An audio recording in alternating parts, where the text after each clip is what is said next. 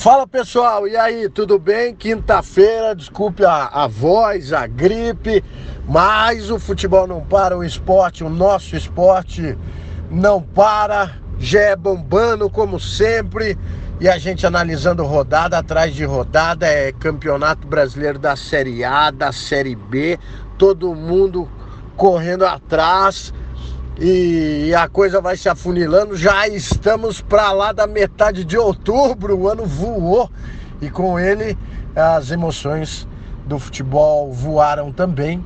E a gente tem aí semanas importantíssimas.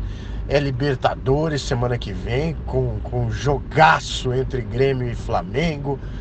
Tem também o Brasileirão, que o Flamengo, depois de ontem, mais uma vitória.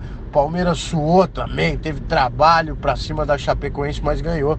A diferença permanece em oito pontos e convenhamos, pelo futebol apresentado pelos dois times, pelos dois clubes, e aí a gente pode até incluir o Santos, é praticamente impossível o Flamengo perder esse título.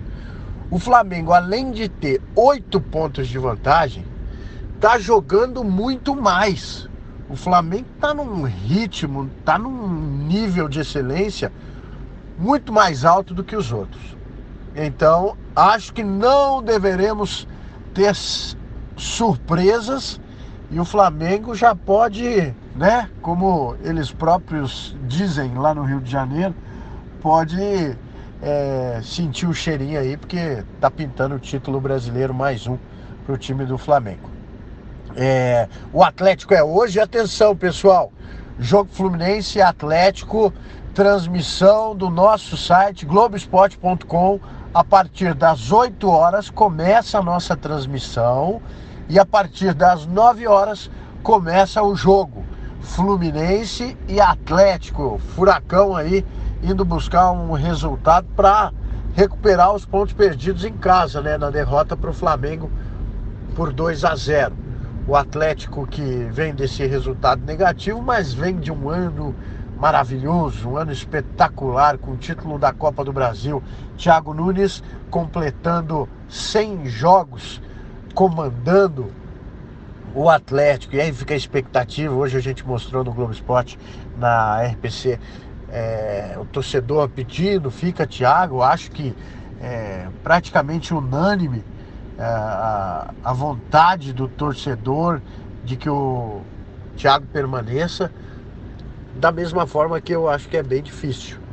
Acredito que o Thiago vai querer uma valorização muito grande, até merecidamente, mas uma espécie de valorização que não olhando pelo lado negativo, mas o Atlético tem as suas limitações em termos salariais, o Atlético tem tetos, a diretoria não é de fazer loucuras, em contrapartida, é, o, o, o treinador ou o jogador que se valoriza demais acaba tendo que sair. Acredito que pode ser esse o caminho, mas nada impede do Thiago resolver ficar ganhando menos do que receberia em outro grande clube do Brasil, mas com um calendário recheado e com a promessa de um ano para lá de especial, como o Atlético tem para 2020. O time já está se estruturando, poucos são os clubes que têm essa possibilidade de já estar se estruturando tão antes e o Atlético é muito organizado e certamente está lá, está se organizando, pensando em 2020, vai ter uma grande temporada também. No Brasileirão, está usando para isso. Está usando o Brasileirão de 2019 para se preparar para a temporada de 2020. Quem pode se dar ao luxo de fazer isso? É complicado, é difícil e o Atlético está fazendo. E o Furacão, como eu disse, hoje, nove da noite, contra o Fluminense. Fluminense aí brigando contra o rebaixamento, tem uma recuperadinha aí sob o comando do Marcão. O Fluminense que, que precisa ganhar, precisa ganhar para se afastar da zona do rebaixamento. Então o jogo para o Atlético não vai ser fácil não. E a gente espera um bom jogo esta noite. Reforçando então, às 8 horas da noite começa a transmissão do Globoesporte.com. E às 9 começa a partida que vai ter transmissão ao vivo pelo nosso site. É só clicar, fica ligado, vai assistir essa partidaça. Falando de Série B, amanhã já tem Londrina em campo. E sábado tem Operário, tem Paraná, tem Curitiba. O, a Série B também entrando numa reta final ali. É, o time do Curitiba no G4, como a gente vem falando, acho que duas vagas estão praticamente definidas ali, a Bragantino e Esporte, até pelo que estão fazendo no campeonato, até pela competência que estão demonstrando.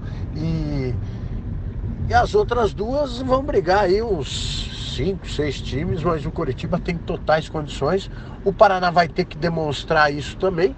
O Paraná vai ter que demonstrar que tem competência, que tem capacidade nos próximos jogos para estar ali, para estar chegando, para estar brigando por essa vaga. E eu acho que vai depender muito das próximas duas rodadas. O Paraná tem que firmar o pé, demonstrar é, que merece estar na primeira divisão com um bom futebol. E é assim que ele vai fazer é, pelo menos é o que espera o torcedor. E ainda falando de Série B, temos o Operário relativamente bem, né? Bem dentro dos padrões e dentro dos planos. Conseguiu buscar um pontinho fora de casa. Agora é voltar a vencer em Ponta Grossa. O time que tinha a melhor campanha como mandante deu, um, deu uma derrapada nas últimas duas partidas. Mas tem muito campeonato e o Operário Precisa só confirmar esse bom ano que o clube teve, essa volta para a Série B, precisa confirmar. E no Londrina, a briga, a disputa para fugir do rebaixamento continua. E a gente tem falado muito do Tubarão, do desmanche, né? E ontem assistindo ao jogo do Goiás contra o Corinthians, e lembrei do Londrina, e eu explico por quê que o Goiás tem um jogador que é o Michael, que está chamando muito a atenção, inclusive fez um golaço ontem, fez um gol de placa. E aí por que, que eu comparo com o Londrina? Vocês vão entender. Michael é um jogador, certamente, que tem muito clube olhando para ele. Muito clube querendo contratá-lo. Ele não vai ficar no Goiás no ano que vem. Isso é certo. Mas o Goiás poderia pensar em negociar o jogador, os empresários, agora que ele está em alta, e, e ele sairia do Goiás, ganharia um dinheiro, estaria no outro clube e tal. O que fez o Goiás e os empresários do jogador? Preferiram esperar. Esperar porque o Campeonato Brasileiro vai acabar e daí vem um bom contrato, vem um, um bom futuro para o jogador que realmente está jogando fino da bola. Guardadas as devidas proporções, Londrina poderia ter feito o mesmo com pelo menos alguns de suas peças, alguns de seus jogadores de suas peças principais que foram negociados.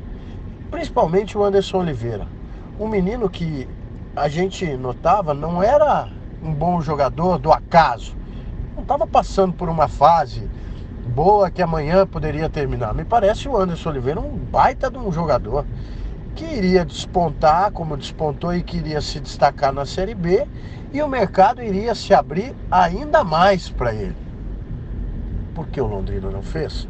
É difícil de julgar e, e, a diretoria tem todo o direito. Afinal de contas, é essa diretoria do Londrina, essa gestão que investiu no jogador quando ele era desconhecido. Tem o direito? Tem o direito. Mas não poderia esperar? Poderia esperar. Negociava o jogador com mais tranquilidade no final do campeonato. Ah, corre o risco de perder dinheiro. Será? Será mesmo? No meio da temporada, assim? Não, não, sei. É, posso até admitir que, que isso seja um bom argumento, que isso pode acontecer, mas não vejo assim. Acho que o Londrina não precisava desmanchar o time, como desmanchou, e assim não está passando por esse sufoco que está passando e a situação é muito difícil mesmo. E agora volta a jogar e volta a jogar fora de casa, precisando muito vencer. Em dois jogos em casa, no Estádio do Café, na situação que está conseguiu um pontinho só, um empate com o Figueirense, que era um lanterninha, empatou com o Figueirense, perdeu pro, pro time, não reserva, mas o time misturado ali com titulares de reserva, cheio de desfalques do Operário. A situação do Londrina realmente é preocupante. Mas a gente fica aqui na torcida pro futebol paranaense e acompanhando tudo, hein?